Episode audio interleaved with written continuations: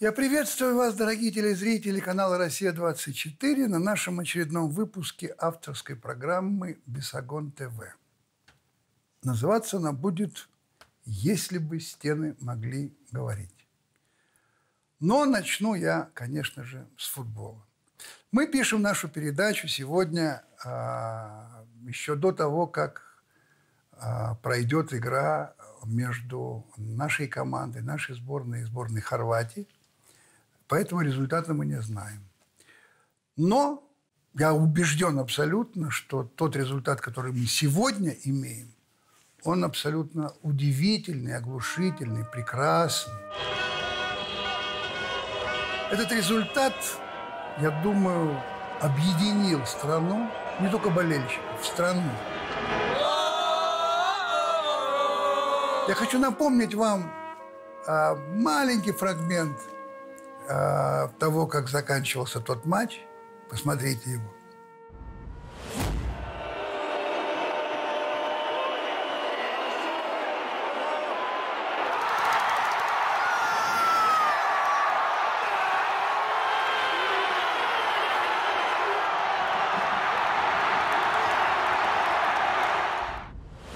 Ну и, конечно же, вы понимаете, что наш народ не дремлет, я думаю, что нет другого народа с таким невероятным юмором.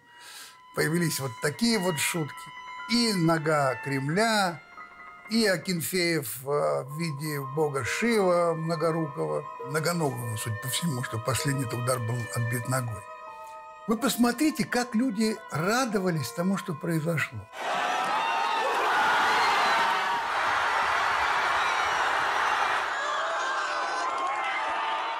Люди, которые, казалось бы, не должны были бы в это время э, интересоваться футболом. Люди, которые сидели в Мариинском театре на спектакле или в «Современнике». Россия! Россия! Или артисты балета. Посмотрите, посмотрите, как это мгновение объединило людей.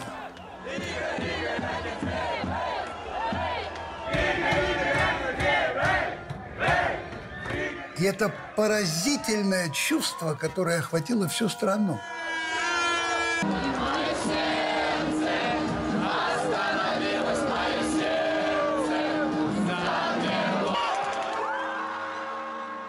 Вы посмотрите на улицы городов. Они вымерли. Все люди были либо, либо у телевизоров, либо в фанзонах, либо на самом стадионе, кто смог туда достать билеты и насладиться той игрой, которая была.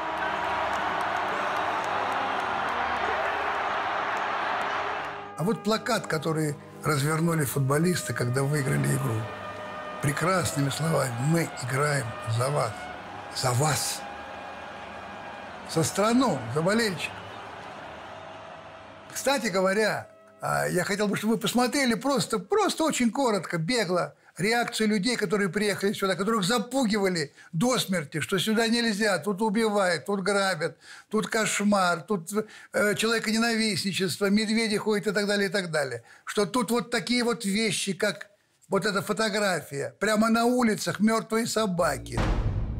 Если эту фотографию чуть-чуть отъехать от этого плана, кадрировано таким образом, посмотрите, где это происходит, оказывается – это Пакистан в 2016 году. Даже до этого доходило. Даже вот до такой низости доходило. А вот послушайте, что просто говорят совсем простые люди, которые приехали сюда из миллионов болельщиков. До начала чемпионата британская пресса, BBC говорили нам, что вот будет опасно, будет враждебное отношение, могут быть проблемы у британских болельщиков. Но все оказалось совсем не так. Мы увидели абсолютно противоположное. Вообще никаких проблем. Я себя здесь чувствую в большей безопасности, чем ночью на улицах Лондона. Британские газеты просто-напросто зарабатывают на российской теме. Британские СМИ ужасные. Нормальные фанаты из Англии все равно приехали. И остальные должны приехать. Русские супер. Спасибо. Русские очень гостеприимные. Все, что я здесь вижу, противоречит тому, что говорят наши СМИ. Я люблю эту страну все больше и больше. Я замечательно провожу здесь время с великолепными людьми. Еда дешевая и вкусная. Погода прекрасная. Спасибо, Россия. Спасибо. Ну хорошо. Можно не любить Путина, можно не любить э, Медведева и еще кого-то, можно не любить власть. Но зачем это, а, эту нелюбовь переносить на ту радость, которую испытывают ваши соотечественники? Вот, например, посмотрите, был опрос проведен на радиостанции «Эхо Москвы». Кому вы желаете победы в сегодняшнем матче?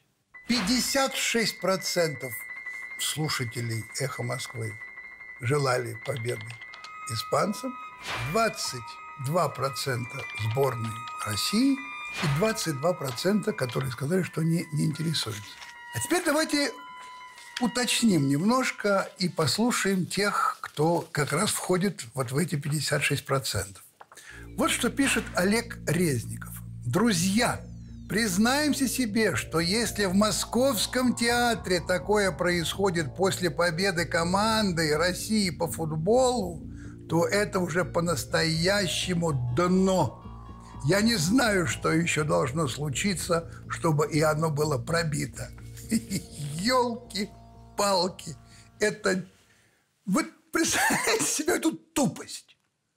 Тупость. Вот такую стаиросовую тупость. То есть в театр ходят люди, которые не должны радоваться тому, что наши футболисты выиграли. Это кто что в театре сидит? Вот мне очень интересно. Кто сидит в театре? Это когда поражается господин Резников, что люди, они что вообще, это что вообще такое? Они в театр пришли, а понимаешь, они радуются футболу. Ну нормально это. А вот что на это отвечает Ксения Ларина. Да, я просто в шоке, правда. Тоже шокирована тем, что на футбол ходит быдло, а в театр ходят, так сказать, элита рукопожатные, которые не должны реагировать на победу. А если бы мы проиграли? Вот у меня такой вопрос. А вот представьте себе театр, да, зал, и мы проиграли. И вдруг он как вскочил весь зал и заорал, «Уа, проиграли!» Что бы тогда они написали? Вот это народ! Вот это по-настоящему! Вот это класс! Вот это настоящие граждане! Правильно? Вот что отвечает Олег Резников. Ксения Ларина, когда говорят о пресловутых 86%, мне всегда казалось, что оставшиеся 14, то есть они, это тот костяк, который ну никак не может уменьшиться, если у человека все в порядке с моральными принципами. А теперь приходится наблюдать, что этот островок со всех сторон поглощает зловонная жижа. Боюсь, что если и сейчас провести соцопрос, то мы и этих 14 не увидим. Вы понимаете, что беспокоит? Зловонной жижей эти а, рукопожатные дамы и господа называют объединение людей вокруг победы, вокруг радости общей, вокруг самоощущения и возвышения человеческого достоинства – это жижа. Хрен ли вы здесь делаете? Ну, что вы делаете?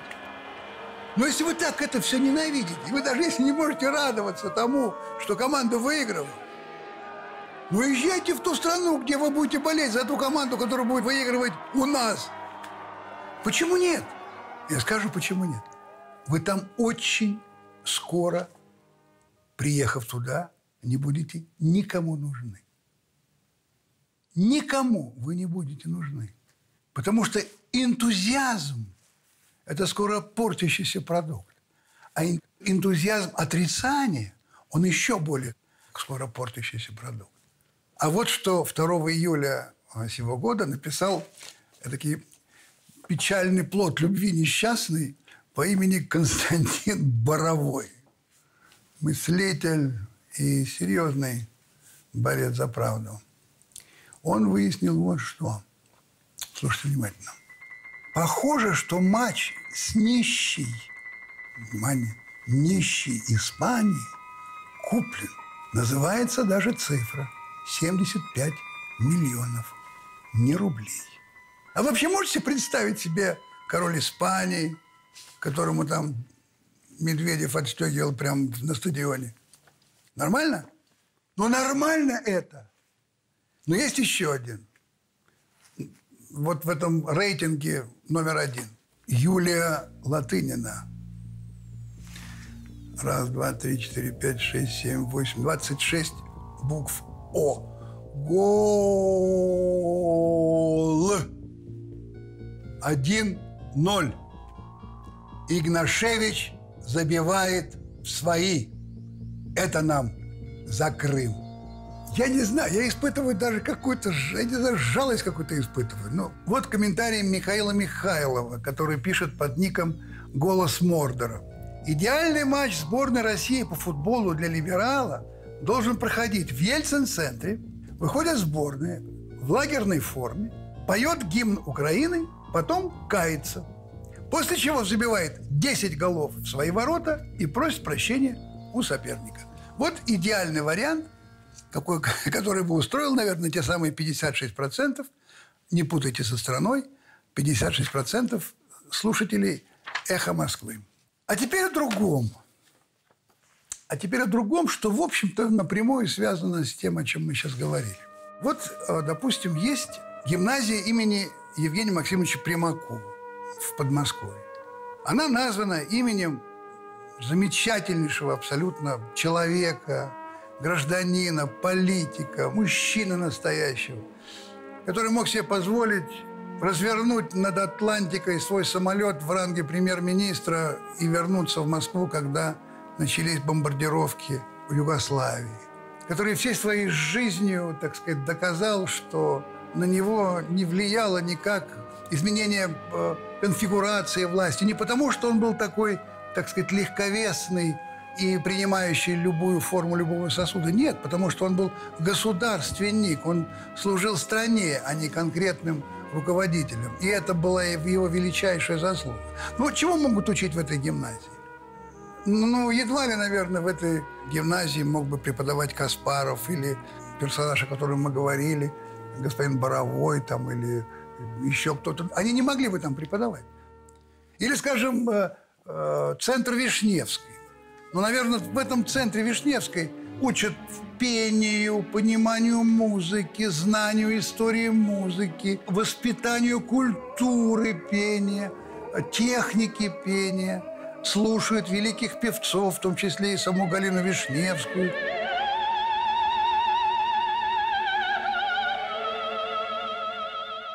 Ну, не думаю я, ничего не, не хочу сказать против, но не думаю я, что там, допустим, э, преподавал бы Шафутинский.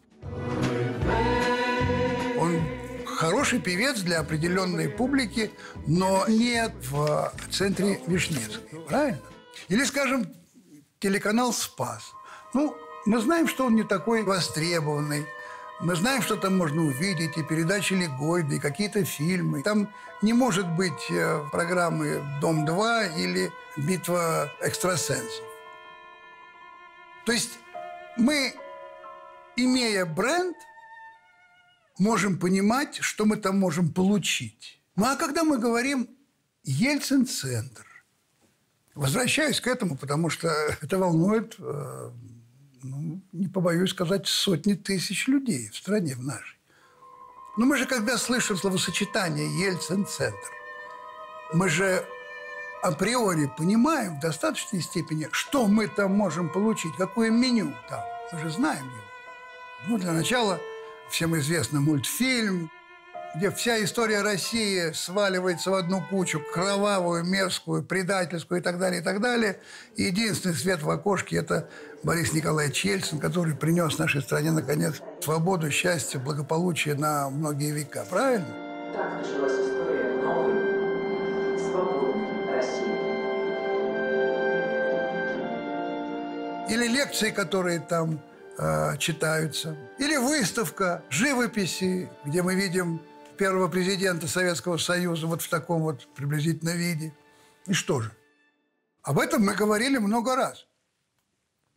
Мало того, мало того, третий человек в стране – это Валентина Ивановна Матвиенко, председатель Совета Федерации. Вспомните наш диалог. Я прошу вас, я просто про, прошу вас, Валентина Ивановна, Это вопрос, который носит, так сказать, это вопрос национальной безопасности. Потому что каждый день сотни детей и молодых людей ходят туда, они получают этот яд. Разговор идет о том, чтобы в конце концов попытаться скорректировать эту программу. Это должна быть последовательная политика, обращенная к тому, чтобы дети понимали, что страна, в которой они живут, это великая страна. Поэтому если мы на это сейчас, сейчас, вчера, позавчера, Валентина Ивановна, друзья дорогие, потом будет поздно. Мама говорила, воспитывать надо, пока поперек кровати лежит. Лег вдоль уже поздно. Спасибо. И я был абсолютно однозначно уверен в том, что за моими словами стоят сотни тысяч людей. Вот что мне ответила Валентина Ивановна. Третий человек в нашей стране. Спасибо, Никита Сергеевич. Э, могу лишь сказать одно. Мы вас услышали. Я уверен. Я уверен, что меня услышали. Я не предлагал и не предлагаю закрыть, взорвать, как пишут многие. Нет. Скорректировать программу. Рассказать правду. Друзья, но, но мы же все-таки здоровые, трезвые люди. Но если огромное большинство в стране понимают, что эта организация разрушительна для молодого поколения. Оно воспитывает извращенное, искривленное представление о том, что такое хорошо, а что такое плохо для нашей с вами страны. Ну и что в результате? Ничего. Нет, ничего это мало сказать. Это ничего не сказать. Ничего. В Москве открывается Ельцин-центр. В Москве. Он открывается не где-нибудь. Нет. Он открывается в одном из самых известных домов России, в самом центре Москвы. Это усадьба Бобринских Долгоруковых. Это шедевр русской архитектуры, русского зодчества 18-19 веков. Вот как это здание выглядело раньше, посмотрите. Это один из сохранившихся в Москве архитектурных ансамблей 18-19 веков. Городская усадьба – памятник федерального значения. Вот главный дом с парадными интерьерами. Каретный сарай, восточные и западные флигели, ограда с воротами и скульптуры Елены и Париса. Что с этим зданием делают сейчас? Итак, в усадьбе разместятся музейно-выставочный комплекс, библиотека и ресторан. Подрядчиком проекта стоимостью в 1,33 миллиарда рублей выбрано ООО «Ремтехник». Бюджетные средства, то есть, ну, из наших с вами налогов, естественно. По словам исполнительного директора Ельцин-центра Александра Дроздова, После реконструкции в усадьбе будет создано общественно-музейное выставочное пространство. Часть помещений будет отражать московский период жизни первого президента, а также исторический пушкинский след. В усадьбе бывал поэт. Что такое московский период жизни Бориса Николаевича Ельцина? Который будет отражен в музее, расположенный в усадьбе Бобринских Долгоруковых. Это что значит? Это будет экспозиция рассказа развала Советского Союза. Что там будет? Что такое московский период жизни Бориса Николаевича? Ничего не имею против. Я и раньше говорил. Должен быть музей Ельцина, конечно. Он историческая личность, которую не вычеркнуть. Но нельзя пользуясь его именем, за его спиной тащить абсолютно разрушительные идеи, которые искажают сознание молодых людей, которые будут ходить в эти центры. Ну хорошо, ладно. Не будем говорить сейчас про идеологию музея и так далее, и так далее. Еще мне очень нравится такая история соединения московский период жизни Ельцина и пушкинский след. Ельцин и Пушкин. Нормально? И абсолютно, так сказать, ничтоже сумняшись. Пушкинский след и Ельцинский след. Вместе. В одном здании. В историческом здании. В усадьбе Бобринских и, и Долгоруковых. Ну, хорошо, поговорим про архитектуру. А что это здание останется в том же первозданном виде, в каком оно было, когда там жили Бобринские и Долгоруковы? Нет. Вот послушайте. Это говорит господин Дроздов. Ельцин-центр согласовал проект реконструкции усадьбы под филиал центра с Москомнаследием и глав госэкспертизой. На третьем этаже сохранят только исторический коридор. Остальные помещения будут перепланированы под современные офисы. Ресторан разместят в западном флигеле, под которым будут устроены цеха, предприятия питания. На третьем этаже разместится офис Ельцин-центра, куда переедет и частный фонд Ельцина во главе с госпожой Юмашевой. Под всеми зданиями будет устроен подземный этаж с паркингом на 53 машины.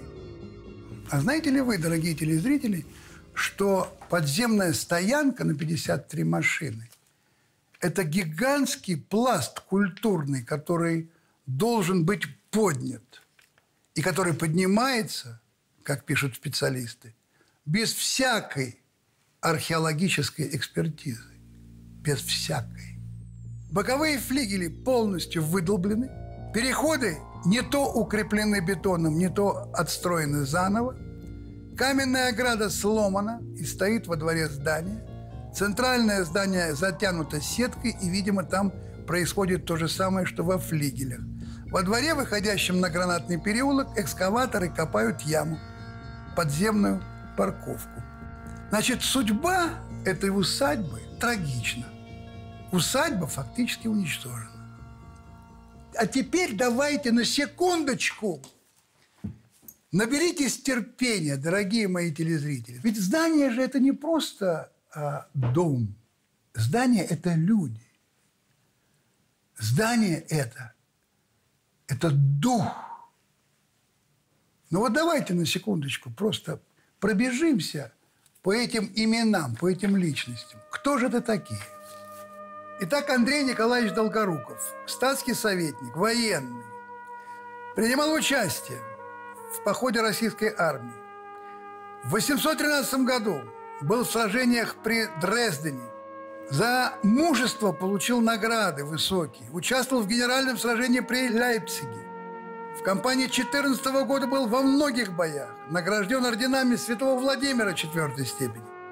В 1829 году, после убийства Грибоедова в Персии, Долгоруков занял его место и некоторое время был там, в тяжелейших условиях, за что получил очень высокие награды за службу и за верность.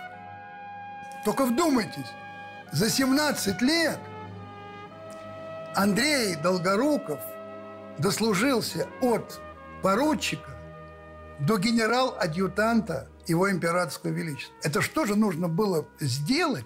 Это как, причем, это не подковерные игры, это не коридоры власти, это война.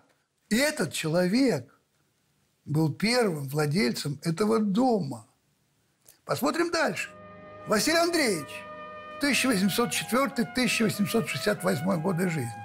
С 1853 года он военный министр. Александр II сделал князя членом Государственного совета, присвоил чин генерала от кавалерии и назначил шефом жандармов и главным начальником третьего отделения собственного его императорского величества канцелярии. На этом посту князь прослужил 10 лет. Он подал в отставку в 1966 году после покушения на императора Каракозова, посчитав, что не сумел достойно защитить государя. А вы посмотрите на лицо этого человека. Посмотрите на него. Можете представить себе, что он шеф-жандарм? А вот что о нем пишет граф Валуев. Всякое самообольщение и всякая недобросовестность ему были чужды. Он никому не делал и никому не желал зла. Я никогда не встречал человека менее злопамятного, а в душе более скромного. И это тоже хозяин этого дома. А вы представляете себе, какие разговоры могли идти там? Ведь все-таки, простите меня, ни много ни мало, шеф жандармов. Что эти стены слышали? Что они могут рассказать? Владимир Андреевич Долгоруков, 810-91 годы жизни. Тоже генерал от кавалерии. Член Государственного Совета. В течение четверти века, то есть более 25 лет, с 1865 по 1891 год, он был московским генерал-губернатором. Он был самым долгосрочным московским генерал-губернатором.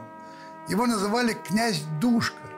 И он очень много сделал для Москвы. Я думаю, что в определенном смысле э, можно почувствовать его, если посмотреть э, отрывочек из нашей картины э, «Статский советник», которую снял Филипп Янковский, где Олег Павлович Табаков как раз именно этого генерал-губернатора и играл. Посмотрите.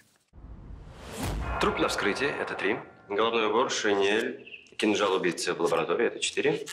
Все выезды из Москвы перекрыты. Это пять. Пока все. А ведь это конец.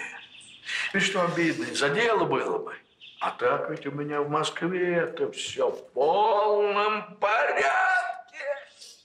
И Храпов этот чертов! Царство небесное. Он до города Москвы не доехал. Ваше сельство телефонируют из царского села. Государь? Господин председатель Совета Министров. Здравствуйте.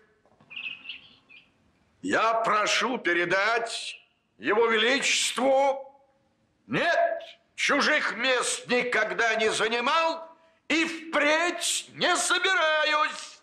А это уже зависит от государя-императора, от его величества и от Всевышнего. Кого? Чего непонятно? Разъединилось.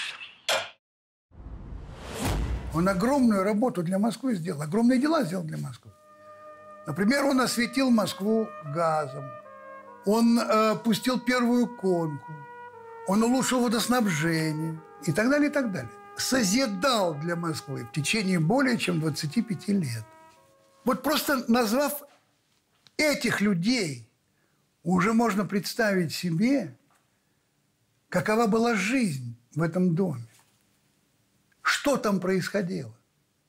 Другие хозяева усадьбы, семья Бобринских, о них известно меньше, чем о, о Долгоруковых. Алексей Алексеевич Бобринский, годы жизни 1800-1868. В 1828 году Алексей Алексеевич строит один из первых в России сахарных заводов. Причем важно отметить, что еще в конце XVIII века Россия закупала сахар и сырье э, на Кубе. Сначала сахар привозили в Санкт-Петербург, а потом уже развозили по стране. Надо сказать, что э, сахар был очень дорогой продукт. Фунт сахара стоил 2 рубля. Корова стоила 5. Фунт фунт – это 410 грамм. То есть меньше полукило сахара стоило почти половину коровы. Так вот, Бобринский Алексей Алексеевич решил, что нужно сахар производить здесь. Он посадил свеклу у себя в Тульской губернии. Она не взошла. Он не остановился. Он перевез сахарный завод на Украину, в Киевскую губернию. Там стал выращивать свеклу и там производить сахар.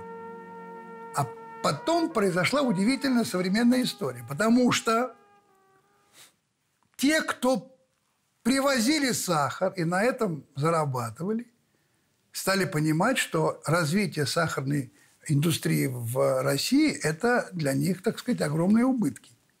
Поэтому они договорились и убедили министра финансов Егора Конкрина в том, что для государственной казны намного выгоднее повысить пошлину на отечественный сахар, чем выделять субсидии сторонникам сахароварения. Но Бобринский, ну, все, ну, слушайте, все как сегодня. Но у Бобринского тоже был кореш, товарищ, министр сельского хозяйства. Он был сторонником а, развития сахарной промышленности, и он эти пошлины не ввел. Короче говоря, благодаря Бобринскому заводы стали строиться по всей стране. И в результате стоимость сахара с 2 рублей за фунт опустилась до 13 копеек. Ну это разве не знак того, что люди начинали производство непроизводимого продукта в своей стране и добивались того, что он становился частью национальной безопасности в конечном итоге? Потому что любой продукт жизненно необходимый, который производится у себя на родине, это часть национальной безопасности. Это как раз та самая возможность бороться с санкциями, между прочим. А дальше происходит совершенно невероятно. Есть сахар по всей стране, но его надо возить. И вот тогда Алексей Алексеевич задумался о том, чтобы начать строить в России железные дороги. Только вдумайтесь. Стратегически необходимая вещь, о которой даже помыслить никто не мог. Какие железные дороги? Все отговаривают. Это, нет, нет, да вы что, с ума какие это? Как? Никак. Вот так взял и начал. Николай I заинтересовался возможностью построить железную дорогу и особенно поддержал эту идею, когда понял, что она будет строиться не за казенный счет. Бобринский лично вложил 250 тысяч рублей в железную дорогу между Санкт-Петербургом и Царским селом. Он собрал еще инвесторов, собрали еще 3 миллиона. И была построена первая в истории России железная дорога. От этой железной дороги начал развиваться невероятной скоростью возможность передвижения по стране по рельсам. И не нужно в этом видеть конкретики, просто конкретики. Железная дорога в 1837 году – это Гагарин, улетевший в космос. Но это по значимости то же самое. Когда вдруг стало понятно, что страну можно связать этими стальными линиями, и опять это стратегическое направление, стратегическая безопасность. Это перевозка леса, угля, материалов, армии, оружия, продуктов. Это все вместе взятое в результате гигантский скачок и возможность для страны. Я могу еще много перечислять людей из этого рода. Там были потрясающие женщины, которые были первыми пилотессами, которые воевали, которые вылетали на разведку сами на первых самолетах которые перевязывали раненых, которые просто находились на, на передовой и так далее, и так далее, и так далее, и так далее. А теперь представляете себе, какой можно было сделать музей вот в этом доме? Не только семьи Долгоруковых и Бобринских. Нет. Музей огромного рывка России во всех смыслах. В экономическом, в политическом, в художественном, в индустриальном, в сельскохозяйственном, в любом, в любом. Если мы говорим, что здесь был Пушкин, это значит, здесь звучали его стихи. И в этих же комнатах рождалась идея сахарных заводов. И в этих же кабинетах рисовались схемы того, как начать строить железные дороги в России. Какой можно бы сделать было здесь потрясающий музей созидателей России. Потому что железные дороги позволяли осваивать новые пространства. Потому что можно было переселяться людям из центра туда, на Дальний Восток, в Сибирь. Это созидание, собирание страны. И, как ни странно, частично это происходило вот здесь, из маленькой точки в центре Москвы. А что бы сказали Долгоруковы и Бобринский, если бы узнали, что в их дом въедут люди, которые развалили армию, которые участвовали в обнищании народа, в разрушении производства, в продаже всего того, что построено за копейки иностранному капиталу. Стратегические объекты, авиационные заводы, танковые заводы, машиностроительные заводы. Вот посмотрите кусочек из нашего бесогона. Это, это схема контактов, на мой взгляд, достойных того, чтобы о них поговорить. Мы заинтересовались связями. С кем связан фонд? Евгений Степанович Волк, заместитель директора фонда Ельцина. А вот посмотрите, какая интересная сеть знакомств. Джимми Ше, заместитель помощника генерального секретаря НАТО по новым вызовам безопасности. Шея в рамках дискуссии Украина и НАТО, партнерство, целью которого является сохранение целостной и свободной Европы, которая состоялась в Киеве 27 мая 2015 года, заявил, что НАТО сотрудничает с Украиной в интересах безопасности всех членов Альянса в связи с поддержкой, оказываемой России сепаратистам на юго-востоке Украины пояснив, что НАТО находится в состоянии готовности на случай, если Путин продолжит вести себя агрессивно. Витаутас Ланбергис, бывший председатель Сейма Литвы, в интервью сказал, Россию боятся не потому, что она сильна, а потому, что она безумна.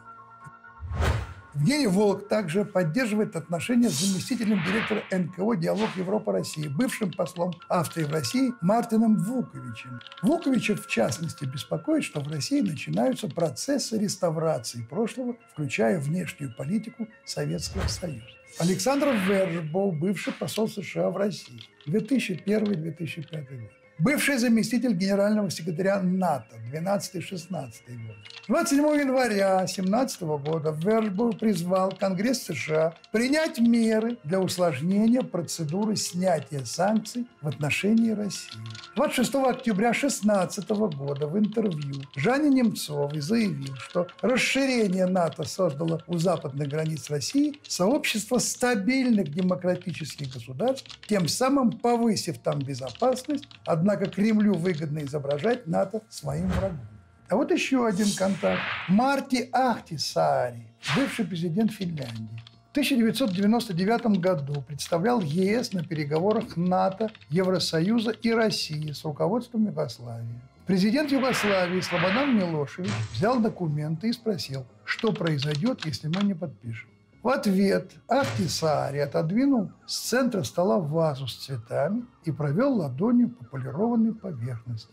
Белград будет как этот стол. Мы сразу начнем ковровые бомбардировки Белграда. Менее чем через неделю будет полмиллиона погибших. Между прочим, за продвижение плана Ахтисаари его автора обвиняют в крупной взятке от косовских сепаратистов. В 2015 году, в январе, Евгений Волк принимает участие в международном форуме интеллектуалов в Вильнюсе, где были такие ведущие западные политики, представители российской оппозиции, в том числе Ходорковский. На форуме обсуждали вопросы ужесточения международных санкций, ужесточения контрпропаганды, вплоть до закрытия РТ, блокирования деятельности прокремлевских медиа, поддержки российской оппозиции, вывода людей на улицы с протестами.